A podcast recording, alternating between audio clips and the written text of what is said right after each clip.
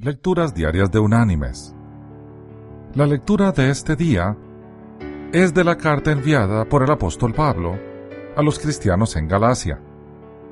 Allí vamos a leer los versículos 13 y 14 del capítulo 5. Y dice así, Vosotros, hermanos, a libertad fuisteis llamados, solamente que no uséis la libertad como ocasión para la carne sino servíos por amor los unos a los otros, porque toda la ley en una sola palabra se cumple. Amarás a tu prójimo como a ti mismo. Y la reflexión de hoy se llama La carrera de trineos con perros. Cada año en Alaska hay una carrera de trineos con perros donde el recorrido es de mil millas el ganador sale con un premio de mucho dinero y prestigio. Lo que pocos saben es que esta carrera conmemora una carrera original para salvar vidas. En enero de 1926, en el pueblo de Nome, Alaska, Richard Stanley, un niño de 6 años, mostró señales de difteria, una enfermedad que suele ser tan rápida que acaba en pocas horas con el enfermo.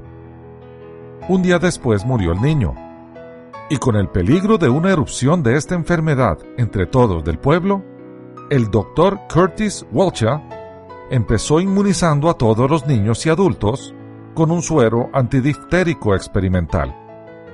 Pero en poco tiempo se acabó su provisión y el suero más cercano se encontraba en la ciudad de Nenana, Alaska a una distancia de Nome de mil millas, atravesando un desierto congelado. Asombrosamente, un grupo de hombres se ofreció voluntariamente a hacer el viaje con sus trineos con perros. Operando en relevos, un trineo empezó desde Nome, mientras el otro, cargando el suero, empezó desde Nenana. A pesar de la congelación parcial de sus dedos y orejas, a pesar de su fatiga y agotamiento, estos hombres siguieron forzosamente por 144 horas en vientos de 50 grados Fahrenheit bajo cero, hasta hacer llegar el suero antidiftérico a Nome.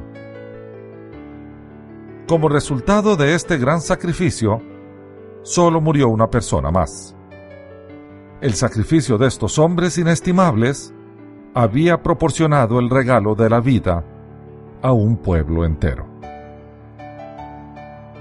Mis queridos hermanos y amigos, qué ejemplo de amor al prójimo. Cuando el ser humano muestra un poquito del amor divino en él, hace cosas que Dios haría si estuviera en su lugar. Es por ello que el mandamiento de amar a Dios precede al de amar al prójimo, porque solo con el amor de Dios podemos amar a los demás. Que Dios te bendiga.